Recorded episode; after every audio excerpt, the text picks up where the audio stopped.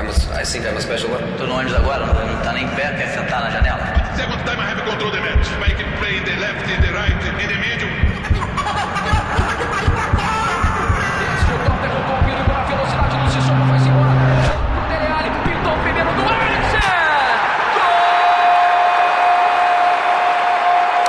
Podcast Tempo de Bola. Estamos no ar, senhoras e senhores, sejam muito bem-vindos a mais um Tempo de Bola. Chegando de mansinho, ou não, né? Invadindo a área do adversário com tudo, sempre em alto e bom som. Eu sou Otávio Neto, apresento essa bagaça e chegamos para o episódio número 44. E no programa de hoje vamos falar do apagar das luzes nas ligas nacionais europeias. É, porque tá faltando pouco, tá faltando só uma rodada aí pro fim, ou duas, né, no caso da Premier League. E aí eu quero saber quais serão os times que vão ficar com o título, com a vaga na Champions, com a classificação para a Europa League na próxima temporada, ou até times que brigam lá embaixo na zona de rebaixamento. Tá tudo muito interessante da gente poder assistir nesses jogos que se aproximam. Quem ainda insistia, por exemplo, em dizer que pontos corridos não tinham emoção, estão completamente sem argumentos agora, porque os campeonatos estão, ó, sensacionais, incríveis da gente poder acompanhar. A briga vai ser excelente e realmente até o último minuto. Seja na Espanha, na França, na Itália e também na Inglaterra. Campeonatos esses que a gente vai se debruçar aqui no, no episódio de hoje.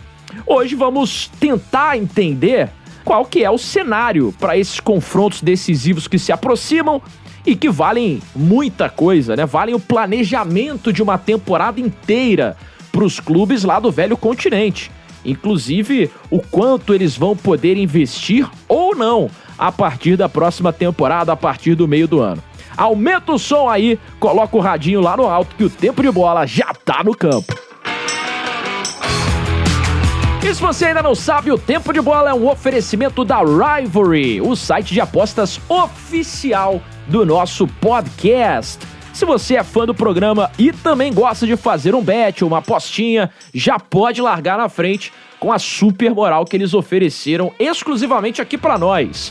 Basta você acessar o link que está aqui embaixo na nossa descrição, rivalry.com/barra tempo de bola e fazer lá o seu primeiro depósito. Com isso você garante já 100% de bônus de brinde. O que significa que se você fizer aí um depósito mínimo de 60 reais, eles viram automaticamente 120 reais em bônus. E você, meu amigo, já começa largando com o dobro na sua carteira. Só entrar pelo link, usar o cupom Tempo de Bola 100, beleza? Não esquece de usar o cupom também.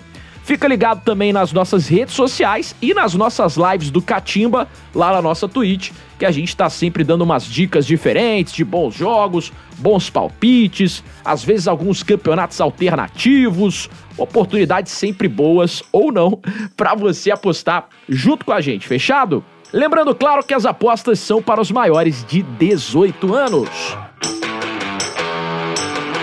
Segue também rolando firme e forte o nosso clube de assinaturas do Tempo de Bola. Esse é o espaço destinado a você que quer se tornar um sócio aqui do podcast e adquirir com isso várias vantagens. Você vai poder resenhar diariamente com a gente lá no nosso grupo do Telegram, onde a galera fala 24 horas sobre futebol, onde a gente dá os nossos pitacos, resenha bastante por lá sobre os mais variados temas e pautas do nosso esporte bretão. Tem acesso exclusivo também no nosso servidor do Discord. Você pode, por exemplo, acompanhar a gravação dos nossos programas ao vivo. Entrar lá, invadir a nossa sala. Tem um cargo específico para quem é assinante do nosso podcast. Você pode ouvir o nosso podcast em tempo real, receber textos exclusivos aqui dos nossos comentaristas, tem direito a sorteios e muito mais. Faz o seguinte adquira suas vantagens agora. Entre aí mesmo em apoia.se barra tempo de bola. Essa é a melhor maneira de você apoiar aqui o nosso trabalho dentro do podcast, beleza? É fã do programa? Então não perca tempo. O link também tá aqui embaixo na descrição. Agora chega de conversinha, chega de lero-lero. O bagulho vai ficar louco. Hora de mandarmos nosso time para campo. Nossa escalação tá vindo por aí, já no túnel que dá acesso ao gramado.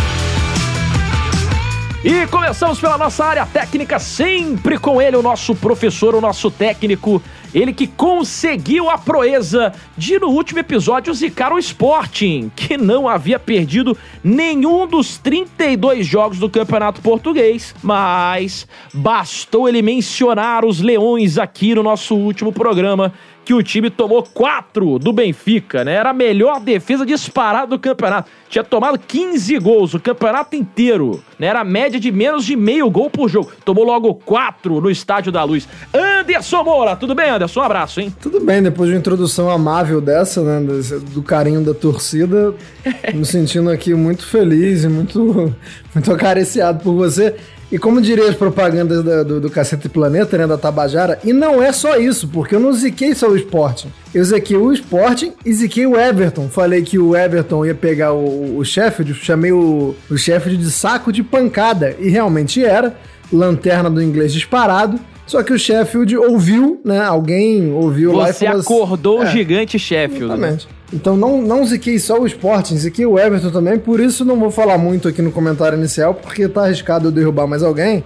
E é bom que eu guardo mais saliva para falar bastante também durante o programa, que hoje a gente vai falar muito. Meça suas palavras, professor Anderson Moura. Vamos pro nosso meio de campo, porque ele, cara, esse cara aqui, ele é um exemplo pra nova geração, viu? O cara que acorda às 6 horas da manhã em pleno sábado, só pra ir na feira comprar frutas orgânicas, que fazem parte agora da nova dieta de Otávio Índio Rodrigues. Ô, Indião, tudo bem, Índio? Tudo bem, Otávio Neto, é isso aí, mas eu antes fui levar a patroa no trabalho, mas de fato depois fui comprar banana prata, banana d'água e mexerica. Não foi aquela reproduzida, não. É a raiz. Não é a pocã, não. É a mexerica que é o segredo para uma vida saudável, você alimentar-se com frutas orgânicas e não aquela cheia de agrotóxico e tudo mais. Do pé, como os bons e craques fazem, como o Cristiano Ronaldo. Tá aí a dica saudável, então, do índio que, enfim, é laranja quincan, pode o índio? Não, porque eu não gosto de laranja. Aí, então, o certo é a mexerica, né? Muito Isso obrigado. aí.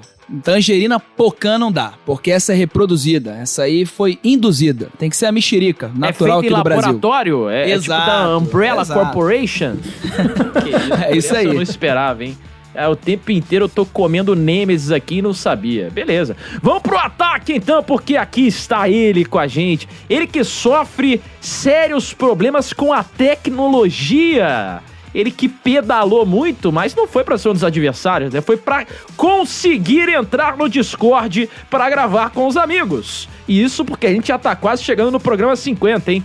O nosso artilheiro multimídia, Fernando Campos. Ô, dona, tudo bem, dona? Tudo ótimo, tudo ótimo. Artilheiro multimídia que tá apanhando aqui para conseguir gravar, né, um podcast, né? Você vê como é que eu sou um cara evoluído aí na parte tecnológica. Pareço o meu querido pai, que tem 73 anos. Mas é um prazer estar aqui novamente para mais um tempo de bola, né? Hoje vai ter para palpite Rivalry, Rivalry eu te amo, mais um para eu errar aí, né, pra galera seguir de forma contrária, né? Porque meu aproveitamento de fato é uma coisa assim incrível, acho que seria digno aí de um título de Premier League. O importante é manter a regularidade, né, dona? É, isso é regularidade, né? Tipo assim, um aproveitamento próximo aí de 80%, né?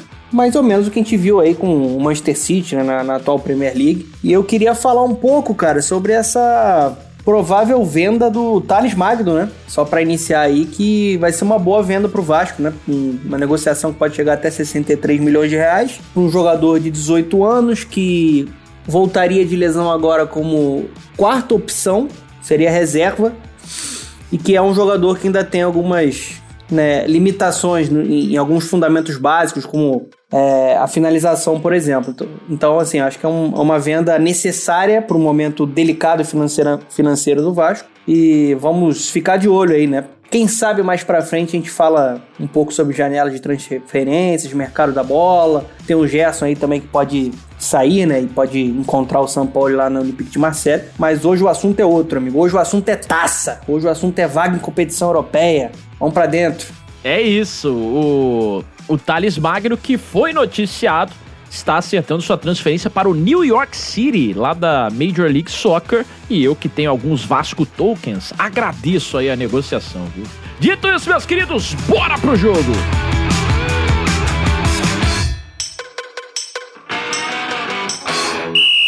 Autoriza Mark Clattenburg. Começa mais um tempo de bola. Vamos nessa, a partir de agora, aqui para os nossos 45 minutos de tempo regulamentar no programa de hoje. Mais aqueles acréscimos marotos, o nosso Ferg Time, muitas discussões para a gente papear e, enfim, resenhar dentro do programa de hoje.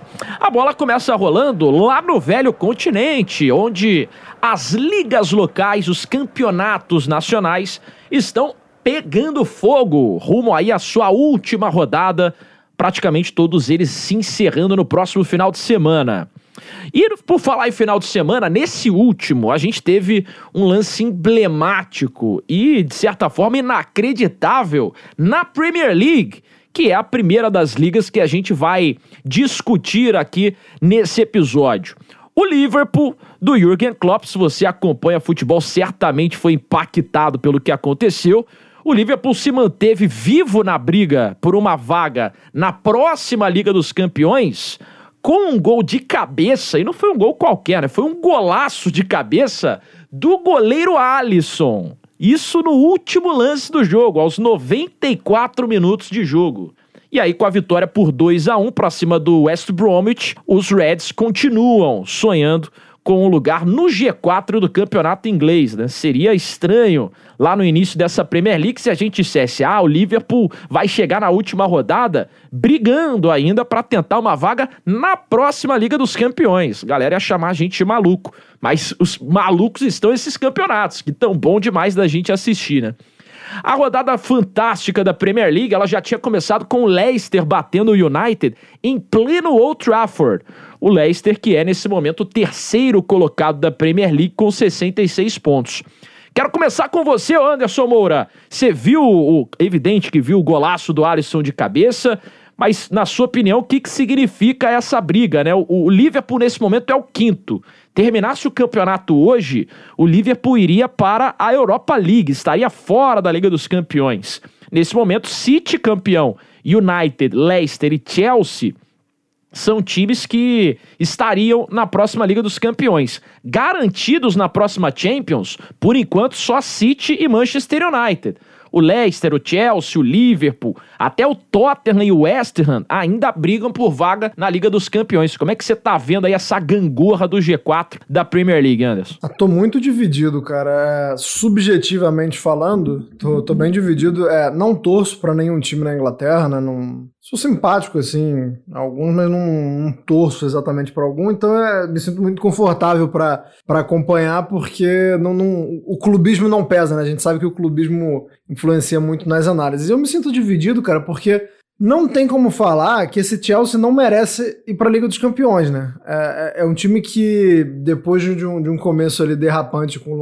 você vê uma equipe com vários jogadores estreando, né? Tendo sua primeira temporada, é, jogando muito já, né? É, depois da chegada do Tuchel, um, um acerto absurdo no time, é, histórias pessoais muito legais. E aí, para mim, quebrar é o gol do Alisson, porque como é que você vai torcer contra o Liverpool depois de desse gol de cabeça e, e, como você falou, uma cabeçada bonita, né? Não foi aquela de, de só deixar e, e, deixar a bola bater, não. Foi aquela virada ali no pescoço no, no momento certo tal, um golaço, num momento muito importante. A narração do Paulo Andrade muito boa também, é, lembrando, né, o momento pessoal que viveu o, o Alisson. Então, assim... É, ele é trouxe tanta... a essência daquele lance ali, né? Exatamente. Eu nem sou um dos maiores fãs do Paulo Andrade, acho ele um grande narrador, mas ele narrou bem demais aquele lance ali. Pois é, e aí como é que você fica torcendo contra alguém? Não tem como eu torcer nem contra o Chelsea, nem torcer contra o Liverpool. É, o Liverpool, na verdade, paga o preço é, de uma política de gestão de elenco do Klopp, que é o de você gastar muito com poucos jogadores, né? Você ir, ir atrás de, de, de, tiros mais certos. É, e aí foi o que aconteceu com o Van Dijk. Você comprar o melhor zagueiro do mundo é maravilhoso, mas Isso implica a possibilidade de que se você perde ele, é, você não tem uma reposição nem perto dele, né? E foi o que a gente viu na temporada, porque não foi só a lesão do Van Dijk. É, a temporada do Liverpool é marcada por uma, por uma cascata ali de, de, de lesões no setor defensivo e, e, acaba impactando outros jogadores. A gente já falou em algum, algumas edições aqui do Tempo de Bola, né? O Trent Alexander-Arnold é, nitidamente sendo impactado.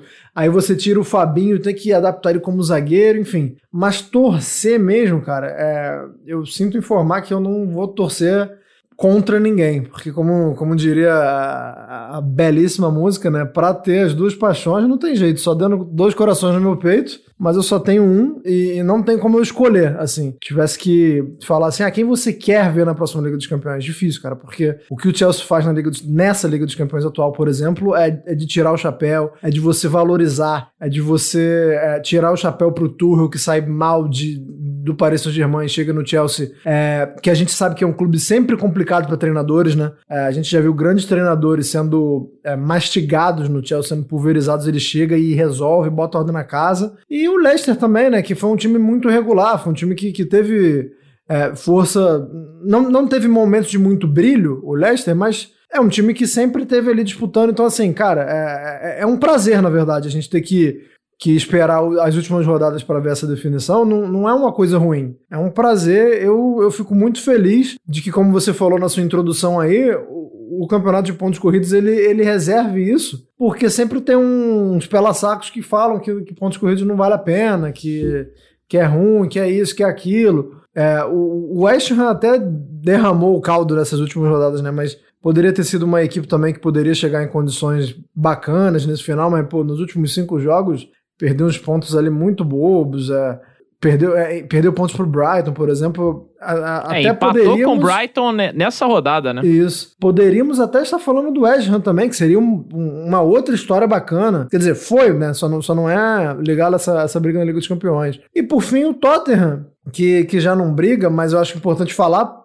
justamente porque não vai brigar. Porque isso acaba é, causando um impacto que hoje, que a gente está gravando na segunda-feira, o Harry Kane deixou claro que não quer ficar. Então, assim, é, é, é triste, mas não tem como ninguém dizer que o Harry Kane tá errado, né? Não tem como ninguém apontar o dedo, não. O Harry Kane tá mais do que certo de se valorizar e saber que, que ele tá acima de um, de um clube que, que não tá sempre ali no primeiro pelotão, né? É, não dá para crucificar, né? O Harry Kane que é uma lenda pro, pro Tottenham, capitão do English Team, um cara que dedicou a vida dele ao time, mas não teve esse retorno do clube. É, Fala-se muito que ele pode ir, por exemplo, para o Manchester United, né? Vamos ver se esse desejo se concretiza. Gostei da sua menção aí ao Boca Louca, viu? Sou extremamente fã. Começamos bem, sinal de que vai ser um baita de um episódio. É, se a Premier League tem uma briga grande no topo, né, aí do G4, para a gente descobrir quais serão os classificados para a próxima Liga dos Campeões. Lá na parte de baixo, no Z3, a situação já está definida, né? Com Fulham, o West Bromwich e o Sheffield United rebaixados aí para Championship, Championship que já está tendo inclusive os seus playoffs, né?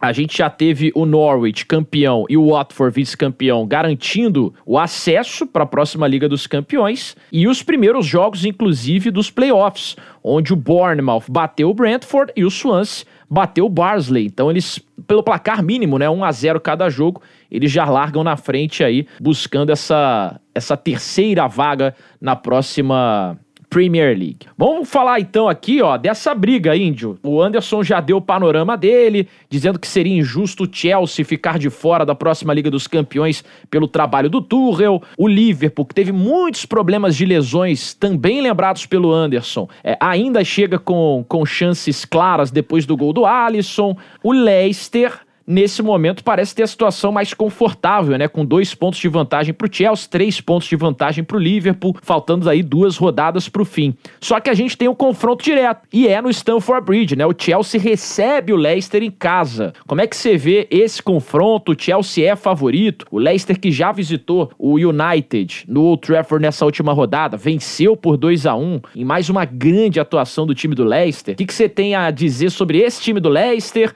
e sobre essa briga aí faltando duas rodadas pro, pro fim da Premier League. Eu acredito que o Chelsea é favorito sim, como o United era favorito contra o Leicester jogando em casa no Old Trafford e o Leicester ganhou de 2 a 1 É futebol, né? Como você bem disse, tem sido surpreendente em vários aspectos nessa temporada. Já foi assim na temporada passada, não sei se o fator pandemia, isso me chamou a atenção desde março do ano passado, se altera bastante os rumos da temporada em questão de lesão, Covid, eu diria que sim, porque a gente vem tendo muitas surpresas, né? A gente poderia ter visto um Dortmund caindo fora da Champions, acabou que se confirmou, um Liverpool também que sofreu muito com lesões, um, um Leicester acabando sendo mais regular, um Milan na Itália que é absoluto no primeiro turno e depois tem muito alto, altos e baixos, uma Juve com altos e baixos, a gente teve coisas que não vieram acontecer, o próprio Paris Saint-Germain não é líder do campeonato francês e provavelmente, provavelmente não, na probabilidade maior é de que o Lille contra o Angers confirme a classificação, o, o título, né, na Ligue 1. Então, eu não consigo ver apenas como coincidência, porque desde março do ano passado, é, não, se você analisar no escopo macro, a gente já vê resultados é, finalizados diferentes do que estava acontecendo normalmente. E se você for pegar partida a partida do campeonato, a gente vê que isso vem acontecendo frequentemente, né? Para quem vê partida a partida, vê como isso se alterna frequentemente. Mas esse mesmo Leicester que ganha de 2 a 1 do Manchester United, perde em casa para o Newcastle de 4 a 2 na rodada do, a três rodadas da Premier League, perde, é, empatou com o Southampton fora de casa, mas ganha do United no Old Trafford e ganha do Chelsea na final da FA Cup. Então, assim, isso tá variando muito. Eu acho que o Chelsea é o favorito. Tem uma defesa com o time do Tuchel absurda, muito consolidada, um time muito cirúrgico, ataca quando ataca consegue cravar e se defende muito bem. Agora, é, na teoria, para mim é o favorito, mas eu não consigo te dizer. Se eu tivesse que apostar nesse jogo na Rivalry, eu não apostaria. Talvez eu colocasse até. Empate é mais difícil, mas não sei se eu colocaria no Chelsea, não sei se eu colocaria no Leicester. Ia ficar muito difícil apostar nesse jogo. Eu não sei nem se vocês, se vocês conseguiriam cravar essa aposta, não. Agora, eu acho, como, como a gente ainda tem ainda aí duas rodadas, eu acho que isso vai acabar. Esse jogo vai acabar sendo determinante, né? Pra esse final de Champions. Eu acho que o Liverpool não merecia. Eu, eu sei que o, o nosso Anderson Moro não quer torcer contra. E eu sei que o time teve muitas lesões. Eu acho que pelo trabalho da temporada, não merecia. Pô, beleza, o Van Dijk teve uma, grande, uma grave lesão, mas não é possível que a gestão desse elenco não tenha sido nesta temporada, não tô querendo criticar a comissão técnica do Klopp ou Klopp, departamento médico do Liverpool, como um trabalho de a longo prazo, mas nessa temporada não é possível que foi só azar. Não é possível que foi, não, foi só. Que eu falei, foi, foi uma escolha, né? É, é o azar, claro, mas ele é aliado a uma escolha. É, então, mas não é só sorte, não é só azar, né? Então eu não consigo ver o Liverpool merecedor dessa vaga. Eu gostaria que terminasse do jeito que está aí: City, United, Leicester e Chelsea. É, mas acredito que esse jogo pode ser determinante. Se o Leicester ganhar, confirma. Se o Chelsea ganhar, embola tudo. E aí abre tudo, fica mais aberto do que já está, né? Então, eu acho que esse jogo é determinante, mas eu não consigo cravar o favorito. Acho que o Liverpool tá numa situação até boa, agora para se confirmar. Fernando Campos, é, eu quero chamar a atenção para esse jogo do Chelsea e Leicester, né? A gente teve a final da FA Cup recentemente entre as duas equipes, a gente viu uma grande rivalidade em Wembley, e aí vários aspectos, né? Teve aquele gol do, do Ben Chilwell, por exemplo, no finzinho do jogo, em que ele, ele para quem não sabe, ex-jogador do Leicester, né? Ele trocou o Leicester pelo Chelsea. E aí ele marca o gol de empate no final do jogo, aos quase 90 minutos. E aí ele comemora na frente da torcida, o gol é anulado. Aí os torcedores do Leicester, meu amigo, vão à loucura, né? Infernizam a vida do tio, que chega a dizer em determinado momento, e aí isso na verdade é um, é um burburinho, né? Não, não se tem uma notícia concreta disso de que aqu aquela vitória, o título para cima do Leicester, pessoalmente para ele valeria mais do que a própria Champions League que o Chelsea vai é, enfrentar o, Manchester City no final desse mês. E aí, cara, assim, esse Leicester do Brandon Rodgers, na temporada passada, esteve muito próximo da Liga dos Campeões. nessa temporada parece que não, não vai deixá-la escapulir. Apesar de no último mês ter ficado um time bem instável, né? Grandes atuações e atuações onde você não reconhecia os Foxes.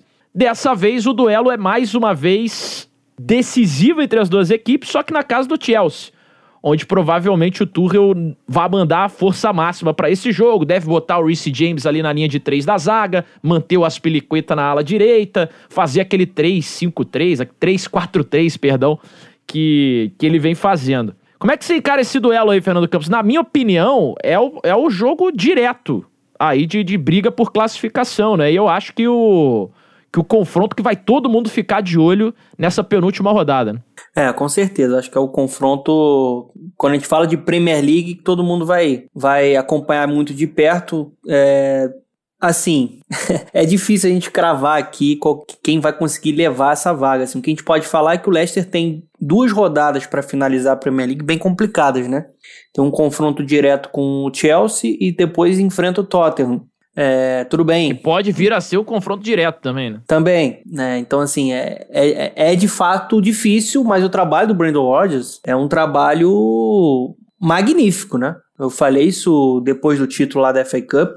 Aliás, que golaço do Tillemans, que temporada do Tillemans, né? Acho que o Leicester hoje ele não pode ser mais encarado como o underdog que a gente viu lá na temporada 2016. Hoje o Leicester tem um projeto que é um projeto que tem uma rede de olheiros muito boa, de contratação, né, muita criatividade no mercado. Você tem um estilo de jogo muito bem moldado ali pela terceira temporada consecutiva. Ótimo, com, com ótimo ponto, Bruno. Eu, eu conheci um cara que trabalhou no, no scout do, do Leicester. É, e depois é de, ótimo, de né? conversar, a gente sabe que, que é, um, é, é, projeto, né? Foi o que você falou aí. Não é, ah, vou contratar um cara que manja de futebol. Não é isso. É Vocês é projeto, acham que né? dá para traçar um paralelo, por exemplo, com esse Leicester e o que acontece na Itália com a Atalanta? Na questão de prospecção, sim. É, é, é, falar. Nesse aspecto É. que vocês estão falando aí, de um Sim. time que tem menos investimento, mas que tem um projeto ambicioso que faz ele acontecer. né? Sim, mas eu acho que a Atalanta ela foca mais na base do que o Leicester. O Leicester ele, ele já contrata pro time principal, né? É. é um pouco mais complicado. A Atalanta ela faz um trabalho não à toa. A Atalanta é bicampeão da primavera lá na Itália, né? E está sempre subindo o moleque. O Diallo foi pro United agora. E, é, pode, pode traçar o paralelo, mas eu acho que é, que é um pouquinho diferente. Não, e, e a gente olha assim, as contratações, né? São jogadores jovens com potencial de crescimento, né? Sempre conseguindo moldar esses jogadores. Assim, se a gente for analisar o elenco do Leicester, o cara que chegou mais badalado, assim, na época, que eu sei que o nosso querido Otávio Rodrigues é muito fã também, foi o Tillemans, né? Porque ele já era considerado uma das grandes joias aí do futebol europeu, o belga.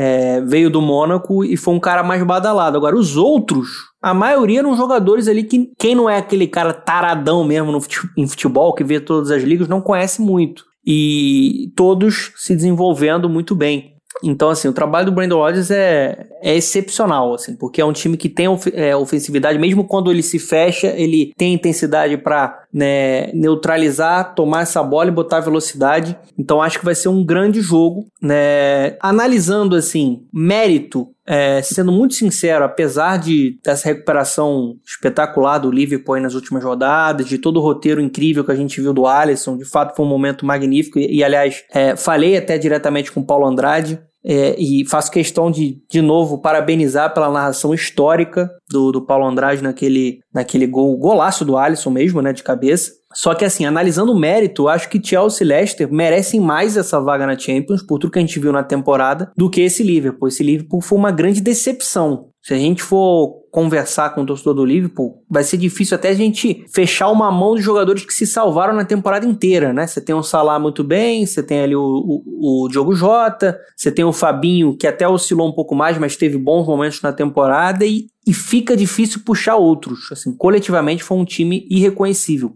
E eu acho que o Leicester foi um time muito mais constante durante toda a temporada né? E o título coroou uma equipe que já se estabeleceu entre as principais forças hoje da Premier League. Não é mais um coadjuvante, não é mais o coitadinho, como eu falava. Hoje todo mundo espera que o Leicester vai entrar na competição para ser competitivo, para ficar na parte de cima da tabela. E o trabalho do Chelsea, cara, É, é, é, simplesmente um Chelsea que foi transformado pelo Thomas Tuchel, que investiu muito pesado e que coletivamente é uma equipe muito forte. Eu já falei aqui, eu acho que é uma equipe que pode bater o Manchester City na final da Champions. Então, assim, por isso esse jogo em Stamford Bridge se torna tão especial. O que eu acho que pode contar é um Chelsea ainda mais motivado e pressionado. Primeiro porque perdeu a final, né, pro Leicester da FA Cup, então você gera uma rivalidade grande. Foi um Leicester até que foi um Chelsea até que produziu e parou nas excelentes defesas do Schmeichel, né? Como é bom goleiro o Schmeichel, né? Não chegou no nível do pai, mas é assim, é muito bom goleiro. Desde lá de 2016 que ele mostra isso, é uma referência, é um pilar dessa equipe. Mas é, o Chelsea produziu. Teve gol anulado, teve grandes defesas. E assim, o Chelsea sabe que precisa ganhar esse jogo para ficar um pouco mais seguro, né? Porque imagina você perder essa vaga para uma competição de Champions, a conta não vai bater, amigo, não vai fechar. Você investiu pesado. Você tem um, um, time que cresceu coletivamente. Você não consegue a vaga na Champions, assim, é broxante, cara, é muito frustrante. Então, assim, eu acho que o, o Chelsea vai, vai entrar sufocando, vai entrar tentando é, a, atropelar. E nessa questão anímica, eu acho que pode ter um ligeiro favoritismo para conseguir essa, essa vitória e, e dar um, um troco, né, no seu, no seu algoz no, no, no, time que tirou uma taça aí do, do Thomas Tuchel. É, eu foquei muito nesse jogo, porque se a gente parar para ver a importância desse gol do Alisson, o Liverpool tem agora as duas rodadas contra times que estão no que a gente costuma chamar de água de salsicha, não brigam por mais absolutamente nada no campeonato inglês, a não ser um posicionamento melhor para ganhar uma premiação melhor ao final da competição, né? Que é o caso é, do Crystal Palace, onde o Liverpool encerra o campeonato, e o Burnley fora de casa, que é o próximo adversário. São dois times que não brigam mais é, por nenhuma posição de competições, né, de classificação para a próxima temporada, nem por descenso também. Então, esse gol do Alisson mantém o Liverpool com a chance enorme, né? Se a gente fosse pegar probabilidade, talvez a probabilidade do Liverpool hoje esteja maior que a do Leicester, que além desse jogo contra o Chelsea, que é um confronto direto, como destacou o Donan, enfrenta o Tottenham depois, na última rodada, né? Mesmo sendo em casa. Então, esse jogo eu acho que vai definir um dos classificados. E o outro provavelmente deve ser o Liverpool. Então vamos ver o que, vai acontecer. O Liverpool, claro, vai estar de olho também é, nesse confronto. Aproveitando que a gente está falando de Inglaterra, é, rolou uma parada muito maneira nesse último final de semana, que foi o título do Rangers, né? O ex-Glasgow Rangers e agora só Rangers lá na Escócia, que voltou a ser campeão. A gente está falando muito de Liverpool e quem comanda esse time, esse resgate do Rangers, é um dos maiores ídolos da história do Liverpool, né? Que 122 anos depois voltou a ser campeão invicto. Fazia 10 anos que o Rangers não conquistava nada lá no futebol escocês. Pela segunda vez na história, a última vez que tinha feito, é, tinha conquistado a Liga Invicta foi em 1899. Então, parabéns aí ao Rangers e parabéns ao Gerrard, né, que vai se mostrando um grande treinador nesse início de carreira dele. 24 minutos de bola rolando, vamos para a próxima Liga Europeia que está, meu amigo, pegando fogo. Vamos desembarcando agora na Espanha, da Inglaterra a gente sai da Premier League para partir para a La Liga. Na La Liga, meu amigo, falta só uma rodada. Sexta-feira começa a 38ª rodada do Campeonato Espanhol e o que aconteceu nessa última rodada foi coisa assim, para torcedor cardíaco, como diz o nosso amigo Galvão Bueno, para fazer teste no cardíaco, né? Porque o Atlético de Madrid segue líder, uma vitória emocionantíssima para cima do Osasuna, com direito a a, um gol no finzinho da partida, né? Primeiro teve o gol do Renan Lodge e depois Luizito Soares já praticamente ali no apagar das luzes, garantindo a vitória colchoneira e mantendo o Atlético de Madrid com 83 pontos. Dois pontos a mais que o seu principal rival, né? O Real Madrid, que venceu também na rodada, uma vitória até certa forma mais modesta, né? Foi lá no San Mamés e venceu o Atlético Bilbao por 1 a 0 e fica a dois pontos do Atlético de Madrid. Na última rodada, esses são os dois times que brigam ainda por título. O Barcelona tomou ferro na rodada, meu amigo. Acredite se quiser. O Barça no Camp Nou tomou de 2 a 1 do Celta de Vigo, não briga mais pelo título o time balgrano. Portanto, o campeonato espanhol ficará entre Atlético de Madrid e Real Madrid. Que gol importante esse do Luizito Soares. Anderson Moura, como é que você enxerga essa briga aí na reta final do Campeonato Espanhol? Pô, eu, eu fico muito arrependido de ter acompanhado menos o Campeonato Espanhol. Se eu soubesse que a reta final ia ser boa assim, eu teria acompanhado mais. Porque a gente sempre tem que escolher, né? Eu, eu principalmente porque eu trabalho aos sábados, né? Então, assim, eu entre italiano, inglês, espanhol, alemão, sabe, eu às vezes ficava é, com o espanhol um pouco abaixo do que eu devia, hoje eu me arrependo. Sobre a temporada do Atlético, cara, é, é, era um time, acho que até que a gente podia falar mais. Eu sei que, o, que o programa hoje está correndo, a gente está falando de várias ligas, então vou, vou tentar ser mais sucinto. Mas foi uma temporada que, que muita gente fala da, da, da, questão do Simeone ser um treinador super defensivo, de ser reativo, de que já está na hora dele apresentar um pouco mais no Atlético de Madrid, que não dá mais para ele ficar baseando o jogo nele só na, na, na questão da reação.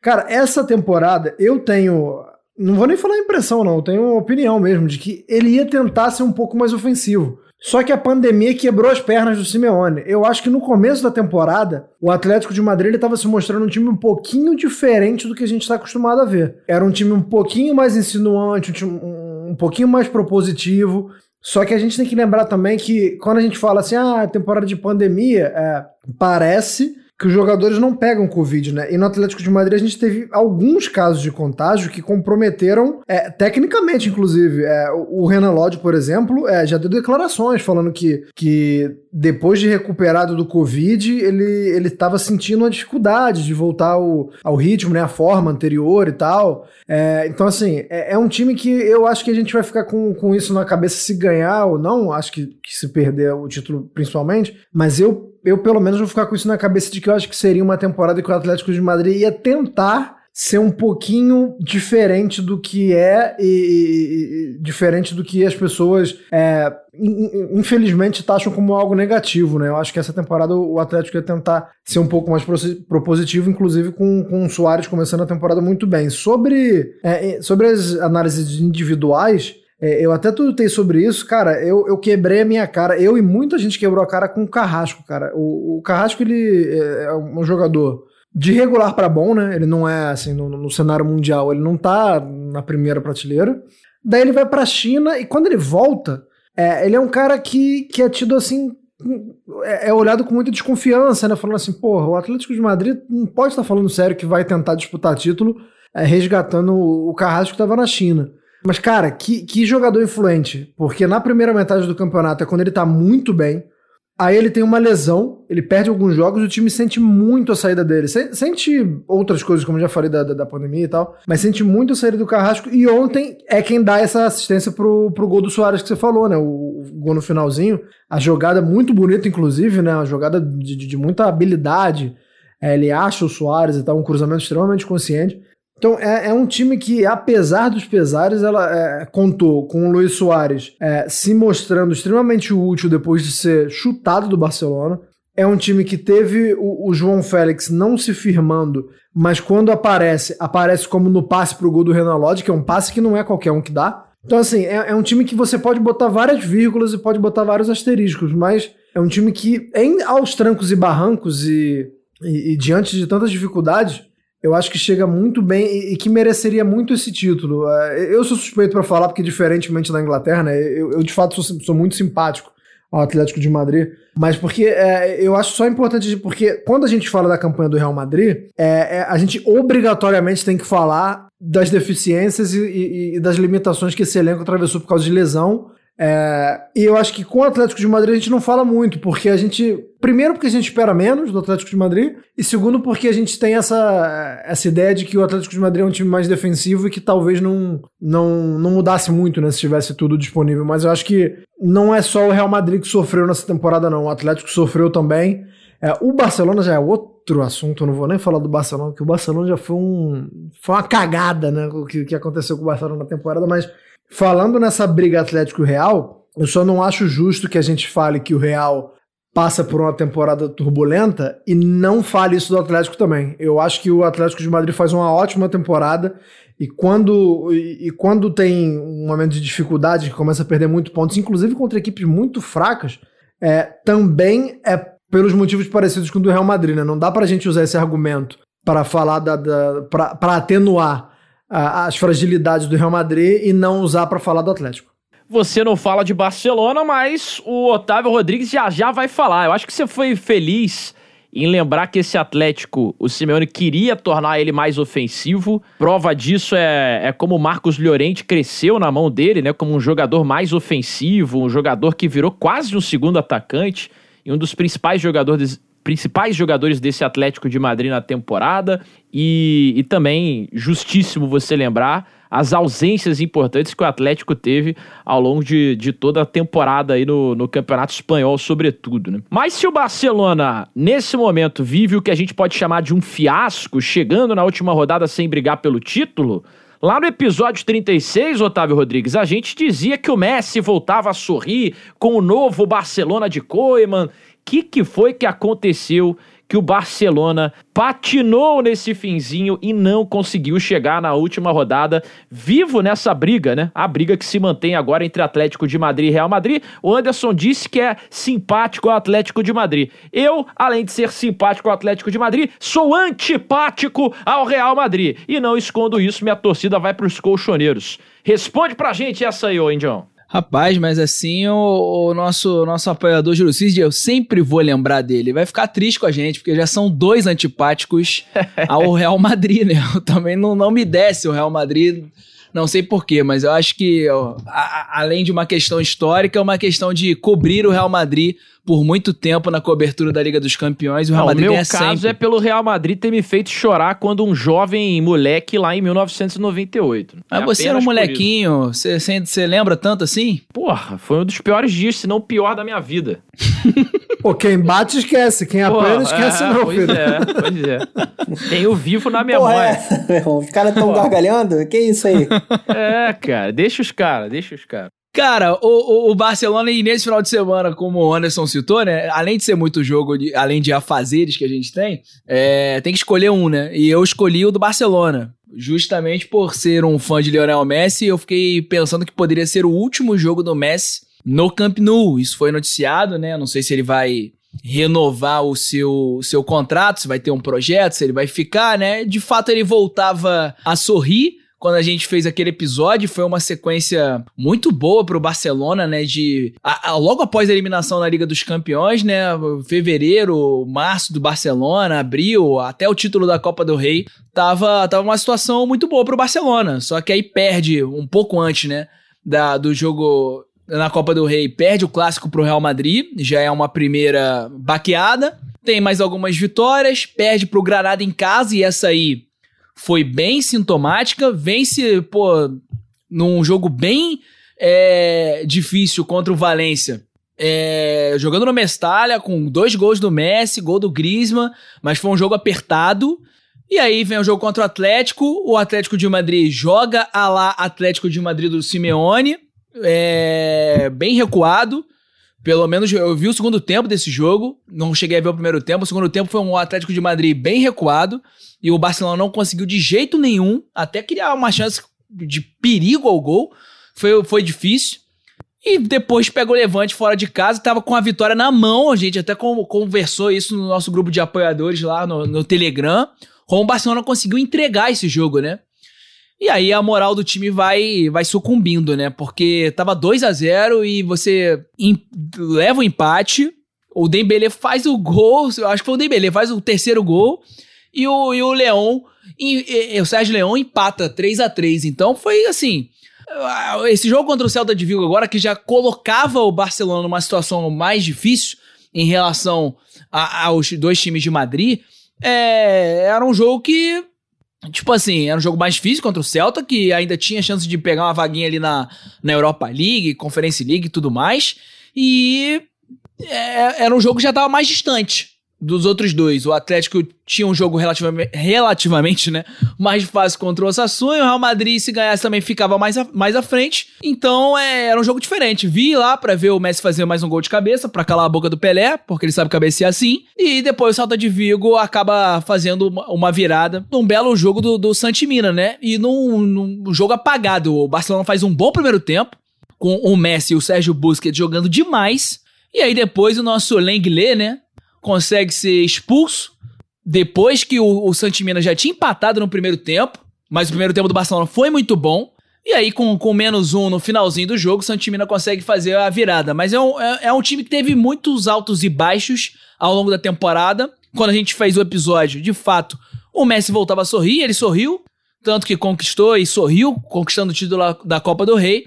Só que foi um time que sofreu demais ao longo da temporada com, com, com lesão e com, com consistência, né? Esse Busquets aí não sempre foi o Busquets, um Piquet que já não é mais o Piquet de sempre, é uma zaga muito jovem e que vem com altos e baixos. Eu gosto muito do Uruguai, o Araújo, mas o, o Mingueza e o Lenglet, principalmente o Lenglet, não entregam um, um, um resultado para mim satisfatório para a zaga do Barcelona. E os outros jogadores, o Griezmann viveu um tempo, uma temporada maravilhosa em determinados momentos, nem sempre viveu esses momentos maravilhosos. O Pedro, que encheram a bola dele, de fato tem futuro demais, mas é muita responsabilidade em cima dele, nem sempre faz um, um, um, um jogo consistente. Para mim, consistência nesse time aí foram Jordi Alba, Lionel Messi. Não teve um outro jogador, além desses dois, que para mim foram consistentes ao. De Jong. Então, mas aí nesse jogo agora a gente não tinha o De Jong, né? Por exemplo, agora nesse último jogo. Sim, mas aí falando, tá quando esteve em dele, campo pô. de fato, quando esteve em campo de fato foi consistente. falando da temporada. Procede. Eu acho que foi isso, faltou consistência, né? O Messi carregou no melhor momento, no- nos piores também carregou, mas nem sempre foi assim. E vai dar, vai dar o Madrid, né? Nesse finalzinho. Ah, Madrid, né? Um dos dois, né? Ou Atlético Vai ou, dar Madrid.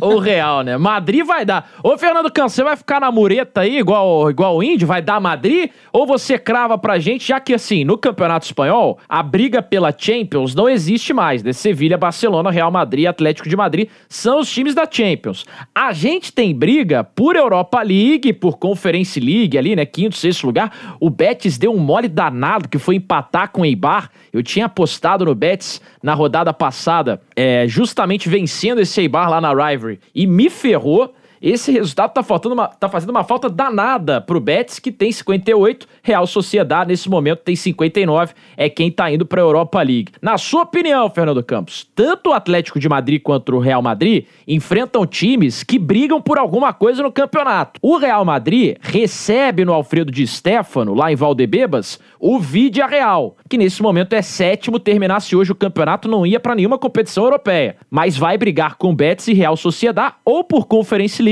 ou por Europa League. Vai querer vencer o Real Madrid de qualquer jeito. E o Atlético de Madrid vai jogar fora de casa contra o Valladolid. O Valladolid, nesse momento, é o penúltimo colocado com 31 pontos, mas briga com o Elche e com o Huesca por essa última vaga fora da zona de rebaixamento, né? Elche e Huesca tem 33, Valladolid tem 31 pontos. Qual dos dois times vai se sagrar campeão? O Atlético de Madrid só depende de si, mas tem o jogo difícil pela frente, dona. Vai dar Atlético, só pra não moretar. Eu acho também, cara, eu tô com o Índio, eu acho que dá Atlético de Madrid. É, eu acho que o time teve um início muito bom, né, de... Um início não, assim, grande parte do campeonato, assim, disparado, né, e como o Anderson falou, até né, propondo um jogo mais agressivo, né, que era uma, uma cobrança até pro, pro Simeone, né, todo mundo sabe que ele tem um estilo de jogo que preza muito pelo sistema defensivo seguro e é a melhor defesa do campeonato espanhol, mas a gente estava vendo um Atlético Madrid conseguindo conectar bem o Luizito Soares, o Llorente jogando muito, foi uma das grandes figuras desse Atlético de Madrid, né? Em, em alguns momentos o próprio João Félix também trabalhando bem, né? Ele que vem mais de trás, sendo um jogador mais cerebral, mais associativo, né? O, o Carrasco fazendo uma temporada assim também de um, de um nível bem interessante. Eu acho que assim, o Atlético Madrid ele já esteve mais perto de perder esse título. Depois dessa última vitória agora com o tiro certeiro do pistoleiro, né, de Luizito Soares, é, eu acho que ele consegue vencer o Valladolid, que é um adversário mais acessível, né? A própria tabela já, já mostra um pouco disso, né? Tudo bem, tem, tem a chance aí de escapar de um rebaixamento, vai entrar pressionado, vai entrar dando a vida, né? Só que eu vejo o Atlético Madrid com um adversário muito mais acessível, pensando no Real Madrid, que não fez uma grande temporada, tem deficiências claras coletivas, e que vai enfrentar um Vídeo Real que é muito competitivo, que não à toa está na final da Europa League. Né? O trabalho do Unai Emery é um bom trabalho. Né? Então, assim, para finalizar essa questão, acho que né, o, o Atlético Madrid é o favorito. Só para entrar um pouquinho só no Barcelona, muito rápido. Eu acho que o Koeman ele tem muito mérito na melhora do Barcelona em 2021. E um grande mérito que ele teve foi quando ele puxa o Frank de Jong para a linha de três lá atrás e o time começou a ser mais consistente defensivamente, começou a ter uma série de bola melhor e a engrenagem começou a funcionar melhor. E eu acho que ele também tem uma grande parcela para a queda do Barcelona nessa temporada. Porque chega um momento que ele tem que, principalmente, colocar o Piquet de novo na zaga, que ele decide tirar o De Jong dessa linha de trás para colocar no meio campo. Então, assim, eu acho que ele foi. Ele teve algumas visões um pouco equivocadas que acabaram fazendo com que esse Barcelona caísse muito no seu padrão, no seu modelo de jogo. Né? Tô com o Índio aí, acho que o Jordi Alba fez grande temporada, o Messi não preciso nem falar. Acho que o Griezmann fez um grande 2021 e o De Jong também foi um, um jogador que, que se salvou. É, a situação do Barcelona é uma incógnita. A gente vai precisar ver quais serão os próximos passos desse projeto aí. Você lembra que eu falei disso, né, dona? Você lembra que eu falei na, quando a gente gravou o último programa que a gente focou bastante em Barcelona, eu perguntei o que, que ele vai fazer com o Piquet quando o Piquet voltar. Pois é. Acabou, não, acabou comprometendo a fase do De Jong, né? Muito, cara, muito. E é, esse é um problema do Barcelona que a gente já fala há muito tempo aqui no Tempo de Bola, né? Você tem alguns senadores, você tem alguns jogadores que são marcas ali do clube, são lendas do clube, e tá faltando o técnico com o peito de falar, amigo, você não vai jogar agora, o time tá encaixado, você vai ficar no banco. E Mas aí... em relação à La Liga, a gente tem que concordar duas coisas aqui. O, o Koeman não faz trabalho para ser demitido é. para a próxima temporada, acho que todo mundo concorda. Também acho. E é, foi uma La Liga nivelada por baixo. Não sei se todos acham Sim. que Caiu uma La Liga nivelada por baixo. 43 minutos, vamos para mais uma Liga Europeia que está chegando na sua última rodada. Desembarcamos na velha bota na Itália, a Itália, onde já temos a campeã internacional de Milão, né? Aí com cinco rodadas de antecedência já tinha garantido seu título, mas temos uma briga completamente desenfreada pelas vagas na Liga dos Campeões. Afinal de contas, Atalanta, Napoli, Milan e Juventus brigam pelas outras três vagas para a próxima Champions. Um desses quatro times não vai à próxima Liga dos Campeões. O Milan acabou se encrespando depois de um empate contra o Cagliari, que já não brigava por mais nada, né? Depois do, do gol do Cime lá do Crotone, que empatou contra o Benevento, o Cagliari não corria mais riscos de ser rebaixado. O Milan entrou em campo com o Cagliari não querendo mais nada com o campeonato. E aí, lá no San Siro, ficou só no 0 a 0 Esse resultado pode ter tirado o Milan da próxima Liga dos Campeões Anderson Moura. Na última rodada, o Milan visita a Atalanta, que vai vir como? Babando, né? Quer garantir a vaga na Champions. É nesse momento a, a, a vice-líder do campeonato com 78 pontos. Vamos dizer que no campeonato a parte da Inter de Milão, a Atalanta é a atual líder do campeonato. Temos o Napoli que vem numa crescente fantástica, recebe em casa o Hellas Verona no Diego Armando Maradona, deve sapecar o Hellas Verona. E aí a situação fica aí entre Milan, Atalanta e a, e, o, e a própria Juventus, que joga fora de casa contra o Bolonha, né? Lá no Renato da Lara, tentando também mais uma vitória. A Juve que venceu na última rodada, um jogo dificílimo contra a Inter, de uma arbitragem polêmica, foi pênalti ou não no quadrado, era para expulsar ou não o Bentancur, enfim. Fato é que a gente chega para esse final de semana com a última rodada da Série A do Cáutio extremamente emocionante. Como é que você tá vendo essa última rodada aí, Anderson? Milan correndo um risco gigantesco de ter nadado pelo título o campeonato inteiro e ficar até fora da Champions. Eu vou ser breve para dar lugar de falar aos meus amigos por causa do tempo, é, mas eu posso usar o português claro aqui? Fique à vontade. Oh, o Milan tá fudido, cara. O Milan tá fudido porque a Atalanta tá garantida na Champions League já, mas, porque não dá para no, no, confronto direto com a Juventus ela, ela ganha. Mas a diferença entre o ser o segundo colocado e o quarto colocado no orçamento da Atalanta ela é, ela é grande assim, na premiação. E, para completar, é, a final da Copa é antes da última rodada, né? Antes do, do, do programa, o, o, Índio me avisou disso. Eu, eu, na verdade, eu não estava nem ligado nisso. Mas a final da Copa da Itália, Atalanta e Juventus, é antes da última rodada. Então não vai ter nem aquele caso já, mas a Atalanta já está garantida na Champions, pode poupar contra o Milan focando na Copa. Não, a Copa é daqui a pouco, a Copa é na quarta-feira. Então, assim, vai jogar a final da Copa e depois tem como último jogo da temporada de um contra o Milan. Pra que, que vai poupar? Não tem porquê. Porque vai, vai jogar pra garantir essa segunda colocação pra premiação ser mais gorda. E, cara, se a Atalanta jogar sem poupar, ela é muito mais time que o Milan. Infelizmente, pra quem é mais saudoso e pra quem cresceu vendo o Milan, pra cre- quem cresceu torcendo pelo Milan, hoje a realidade é essa. Se a Atalanta entrar a Vera, se entrar com tudo, ela é muito superior ao Milan. E, e para pro azar do Milan, o Napoli vem num momento maravilhoso na temporada. O Gattuso tá no melhor momento dele dessa temporada. Então, assim, é, é difícil. Ah, Só, só para finalizar a minha E o Lorenzo, hein? italiano, Pelo amor Porra. de Deus. porra, voando. Para finalizar, é porque tem muita gente. É, porra, eu não queria ter que fazer isso, cara, mas eu vou ter que fazer isso. Eu não estou defendendo a, a- Juventus pela fama que ela tem de, de, de surrupiar os outros adversários, mas é que quem acompanha mais o campeonato italiano sabe que, na verdade, a arbitragem ela não foi tendenciosa. O Calvarese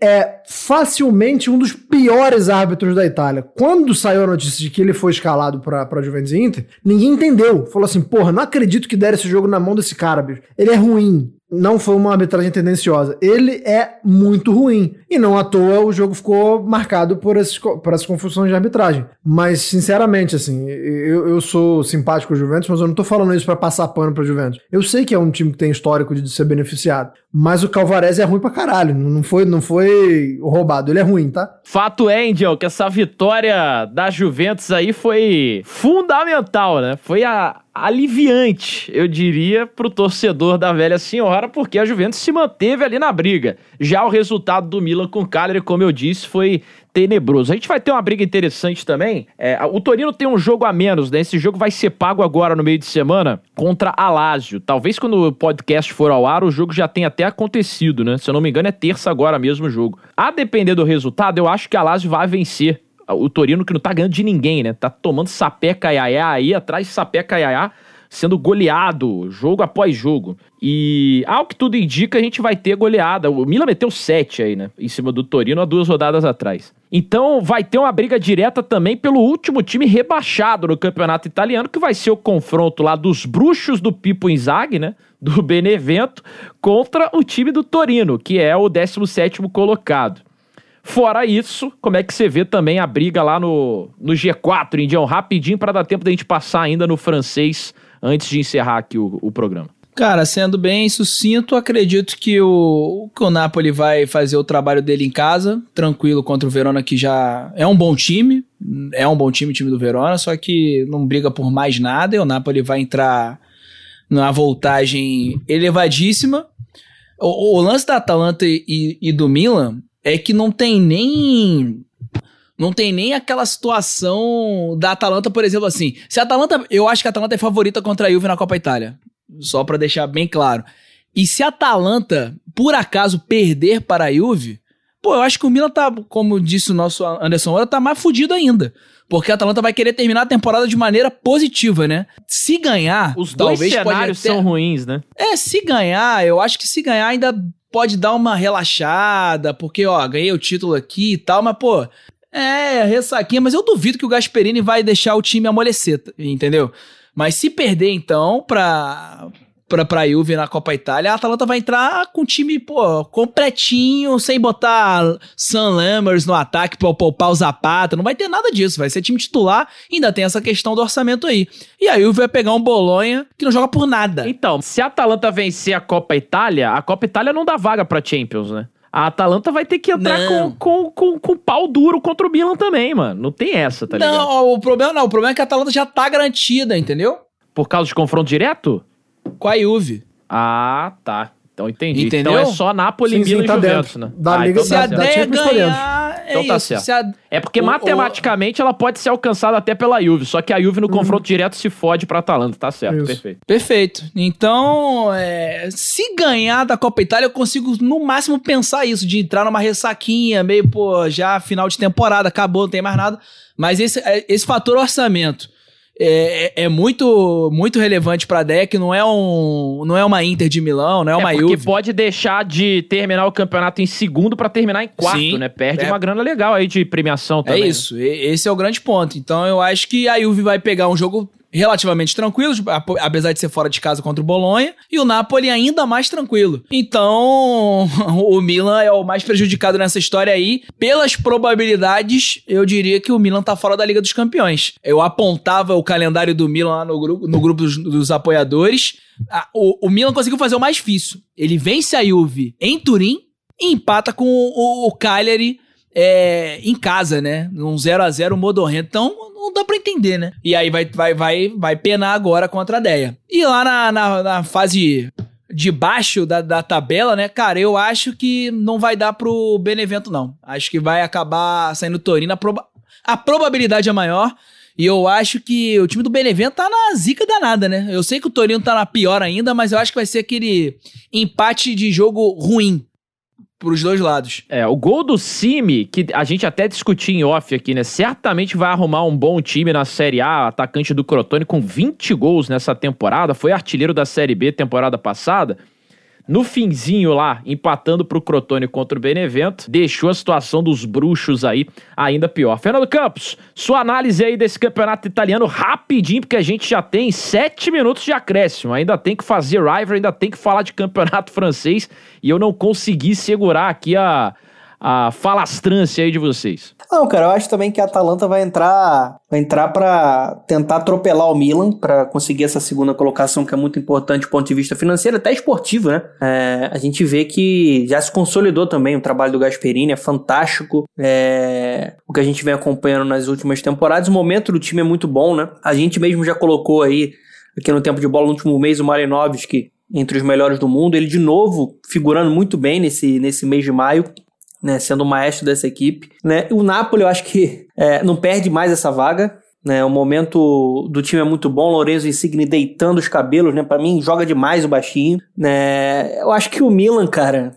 A gente, para quem acompanha o tempo de bola de forma assídua, na época que o Milan tava no hype, né? Que tava na liderança, disparado ali no campeonato italiano, lá no primeiro turno, a gente debateu sobre isso. E você mesmo, Otávio Neto, fez a pergunta: esse Milan é, é o grande favorito e vai ser campeão campeonato italiano? E na época a gente falou que não era um time que a gente enxergava, apesar do bom momento, como um time pronto para ser campeão italiano. A gente enxergava como um time que ia brigar ali, né, pelo por vaga em competição europeia. E esse empate na última rodada complicou muito a situação, porque assim, eu acho difícil que Cristiano Ronaldo deixe a Juventus sem vencer o do Bolonha.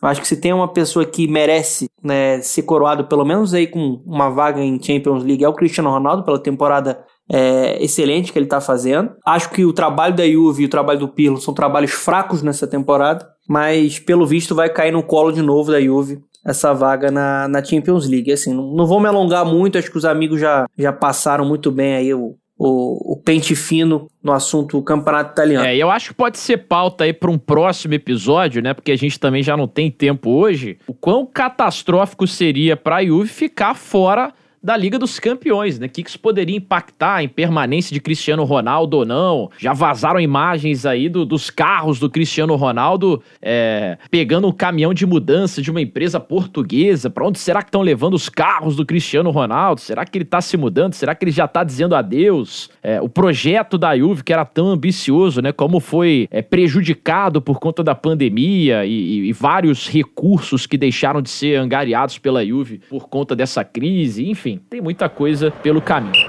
Vamos falar agora rapidinho de futebol francês, porque o campeonato francês, a Ligue 1, também promete pegar fogo para sua reta final. O Paris Saint-Germain, que acumula taças aí nos últimos anos, pode perder o título nacional nesta temporada. Isso porque o Lille é o líder do campeonato nesse momento e mesmo tendo empatado o, o último jogo, né, na última rodada, o 0 a 0 com o Saint-Étienne, ainda é o líder do campeonato. Um pontinho atrás está o Paris Saint-Germain babando, cara. Babando por esse título e vai enfrentar nessa rodada o Brest fora de casa. O Lille fora de casa enfrenta o Angers. São dois times de meio de tabela que não brigam por mais nada. Fato é que existe uma briga também por Liga dos Campeões entre Mônaco e Lyon. Mônaco e Lyon, Mônaco nesse momento tem 77, Lyon 76. O Lyon estaria se classificando para a Europa League e o Mônaco para Champions. O Lyon recebe o Nice em casa enquanto o time do Mônaco, nessa rodada, visita o Lan fora de casa também. Então, quero saber de vocês aí, cara. O Lille vai consagrar esse título?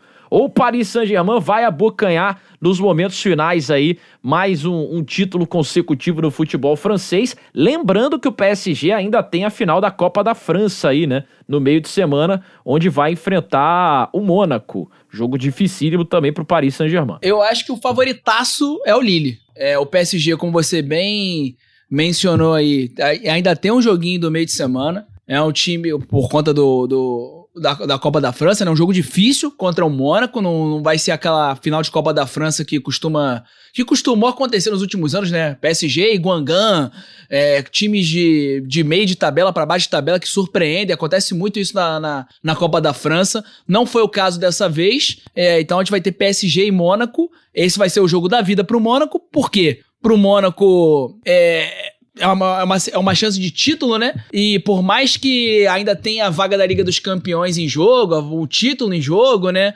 É, eu acho que, esse, acho que esse jogo é muito mais decisivo pro Mônaco, muito mais certo de, de alguma glória no final do que a última rodada do campeonato francês.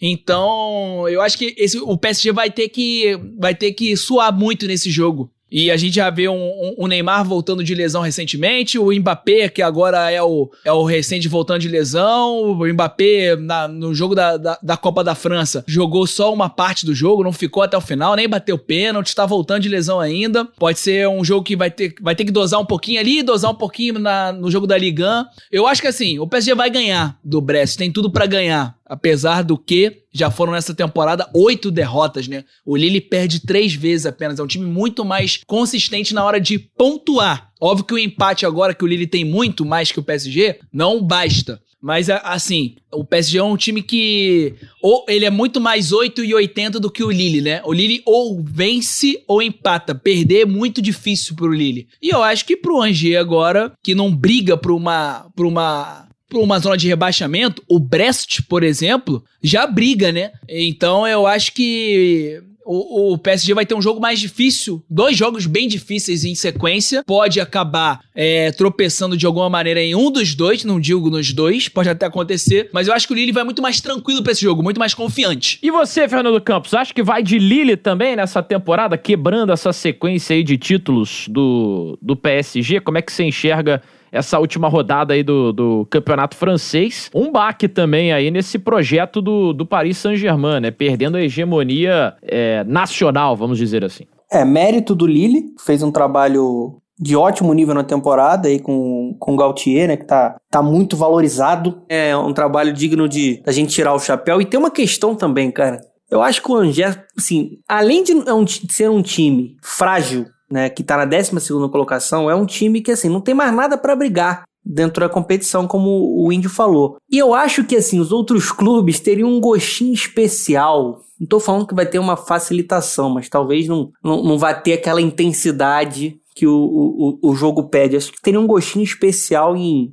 não ver o PSG, que é um, um time que domina completamente o campeonato francês. Acho que não ver o PSG campeão nessa temporada seria talvez até importante para o produto tentar valorizar as outras forças do produto, né, que é o campeonato francês. Né, tem muito mérito Lille e é, é um vexame o Paris Saint-Germain não ser campeão francês. Me desculpe, mas um time que tem Neymar, que tem Mbappé, né, que tem algumas estrelas lá, com Marquinhos, o Di Maria, por mais que tenha focado suas forças na Champions, assim, é um verdadeiro absurdo né, estar nessa situação. Né? Acho que vai atropelar o Brest nessa, nessa última rodada, mas o Lille, para mim, faz a, a parte dele nessa última rodada e vai se sagrar campeão de novo, né? Mas sabe por que, que não é um absurdo, não? Porque o PSG tem todos esses nomes aí que você falou, mas também tem o cara que é mais zicado que o tempo de bola, que se chama Maurício Pochettino. É, é de cara, é impressionante. Imagina se o PSG perde também a Copa da França. E pode perder, o time do Mônaco é bem. Só pode acontecer com ele. É, o time do Mônaco. E eu vou te falar um negócio: o PSG quase não foi para final, né? Naquela semifinal com o Montpellier ali, precisou dos pênaltis para se classificar. Então, assim, seria assim um selo de pé frio do, do Pochettino. É, e se perder o, o que seria o tetracampeonato consecutivo aí, né? Porra. Último, última vez que não venceu foi temporada 16-17, quando o Mônaco foi campeão. Seria algo para assim, nenhum título da temporada, né, pro Paris Saint-Germain. Ia ficar fora da Copa da França, fora da Liga Francesa também, fora da Champions League. Então, uma temporada para se esquecer aí para um time que gasta tanto, né? É, Anderson Moura, para você fechar aí a França e a gente partir pro final do episódio de hoje. Eu gostei da, da- do modo de pensar do Fernando. O Fernando Campos acaba de entrar na lista de comunistas, né? Comunista! Porque ele acredita que, que os outros times é, vão querer ver o, o PSG mal. Isso é pensamento comunista, né? O Fernando tá querendo socializar, tá querendo compartilhar. O campeonato comunista tá querendo- Fernando Campos. Tá querendo estatizar o campeonato francês aí. Gostei do, do- desse pensamento. Quero enfraquecer o predador, pô. Com essa política gostei, predatória é, aí. eu, eu, eu gostaria de pensar assim. Eu não sei se eu consigo, não, porque, é, enfim, eu, eu, eu ainda acho que, que o PSG, pelo, pelo elenco que tem, vai ganhar. E porque é, tanto, tanto o Fernando como o Otávio falaram que ah, o Lille vai pegar o, um time que já não tá brigando por nada. Pois é, pegou o Saint-Etienne, que também não queria mais porra nenhuma, e não conseguiu ganhar em casa. Então, assim, é, é, não sei se, é- se esse argumento é suficiente para confiar no Lille, embora o Fernando tenha falado muito bem da consistência do Lille, né? Que é um time que, que, é, que, que é consistente. É, cara, eu vou focar na, na, na parte de baixo lá da tabela por dois motivos. Primeiro, porque tá tendo história bacana, e segundo, porque eu já puxo logo o palpite da Rivalry aqui, já jogo logo minha carta aqui na mesa. Cara, o que o Nantes está fazendo nas últimas rodadas é um negócio absurdo. O Nantes, como diria o pessoal do Choque de Cultura, já tinha sido desenganado pela medicina, né? Já tinham comprado o caixão do Nantes, e o Nantes sabe-se lá como puxa quatro vitórias consecutivas e- e ainda não depende só de si, mas já se livrou do rebaixamento direto, né? O Nantes conseguiu, com essas quatro vitórias, fugir do rebaixamento direto na França. Os dois últimos são rebaixados e, o- e o 18 ele vai pro playoff. Então, assim, no ruim, no ruim, o Nantes já se garante no playoff. Só que, cara, eu tô achando que o Nantes vai conseguir um, feito maior ainda. Na última rodada, o Nantes pega o Montpellier. E do jeito que o time vem, porra, com, com- a pica apontada pro Shell, como diria o professor, e, e- não vem só ganhando, né? As vitórias foram acachapantes. O Nantes vem de um 4x1 em cima do Brest, um 3x0 no Bordeaux, que inclusive tá ameaçado de, de rebaixamento, e um 4x0 no Dijon. Então, só pra fechar essa participação do francês aí, cara, e já dar a primeira pancada aqui na Rivalry, eu acredito que o Nantes vai se livrar, porque vai vencer o Montpellier. Então, esse é meu palpite da Rivalry. E, e, e para fechar essa discussão de Liga aí que a gente teve que se apressar, mas tá aí minha, minha opinião. É, o Brest, a gente já falou, né? Joga contra o Paris Saint-Germain, tem chance ainda de ser rebaixado, assim como Strasbourg, assim como Lorient também. São times que vão ficar de olho. O Nantes pode escapar até desse, dessa disputa de playoff aí pra se manter na Série A. Gostei da escolha do Anderson Moura. Otávio de Rodrigues, qual que é o seu palpite da semana aí na Rivalry? Meu palpite fica por conta de dois joguinhos agora no meio de semana, não quis entrar no final de semana não. Vitória do nosso bom Feyenoord, que tá na disputa de playoff. Na Conference League, vai pegar o Sparta Rotterdam, que foi sétimo colocado, se não me engano, na Eredivisie. E o Feyenoord joga em casa, tá pagando bem. E fazer uma dupla, vitória do Tottenham sobre o Aston Villa. Pra confirmar ali a, a vaguinha na Europa League, joga em casa também. Por mais que seja aí um clima meio de de, de, de enterro, né, fúnebre com essa notícia do Harry Kane, né, que tá falando que quer sair do Tottenham. Eu acho que dá pra confirmar essa vitóriazinha em cima do Aston Villa. Boa, então a dupla aí do Índio é Feyenoord pra cima do Sparta Rotterdam e a vitória do Tottenham na Premier League pra cima do Aston Villa. A gente falou de Premier League hoje, né? O Tottenham ainda tem chances ali que remotas de brigar por alguma coisa. Fernando Campos, seu palpite rival aí pra gente encerrar o programa de hoje. Rapaz, eu ia também nesse jogo aí do, do Tottenham, né? Me pegou desprevenido aí o nosso querido Otávio Rodrigues. Eu tava bem próximo aí desse- dessa, dessa aposta aí do, do Tottenham, né? Batendo o Aston Villa. Então eu vou, eu vou para outra partida dentro da Premier League nessa última rodada. Eu vou para uma dupla, que eu quero errar duplamente essa semana, entendeu? É, a vitória do Liverpool para cima do Burnley. né? o Liverpool precisa vencer os seus jogos para conseguir essa vaga na Champions. Então, assim, depois que o Alisson fez um gol de cabeça, meu amigo, eu acho que o Liverpool vai vencer esse jogo né, fora de casa.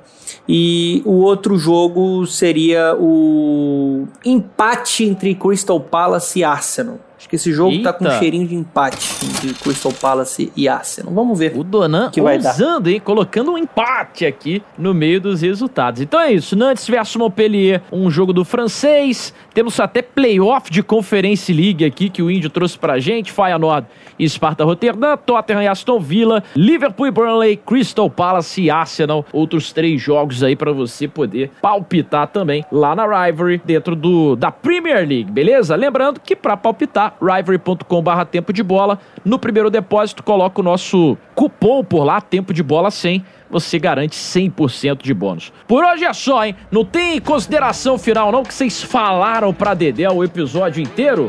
E o, e o nosso Gui La Coleta já tá editando aqui, ó. Pia da vida, viu? Até semana que vem com mais um Tempo de Bola. Beijo nas crianças, tchau e benção. Eu fui! Tchau, tchau.